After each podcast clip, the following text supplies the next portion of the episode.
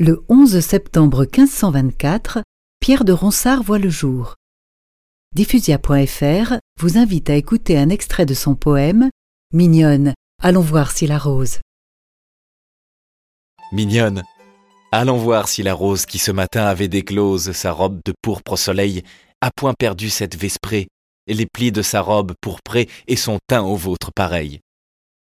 Là, voyez comme en peu d'espace, mignonne, elle a dessus la place. Là, là, ses beautés laissées choir.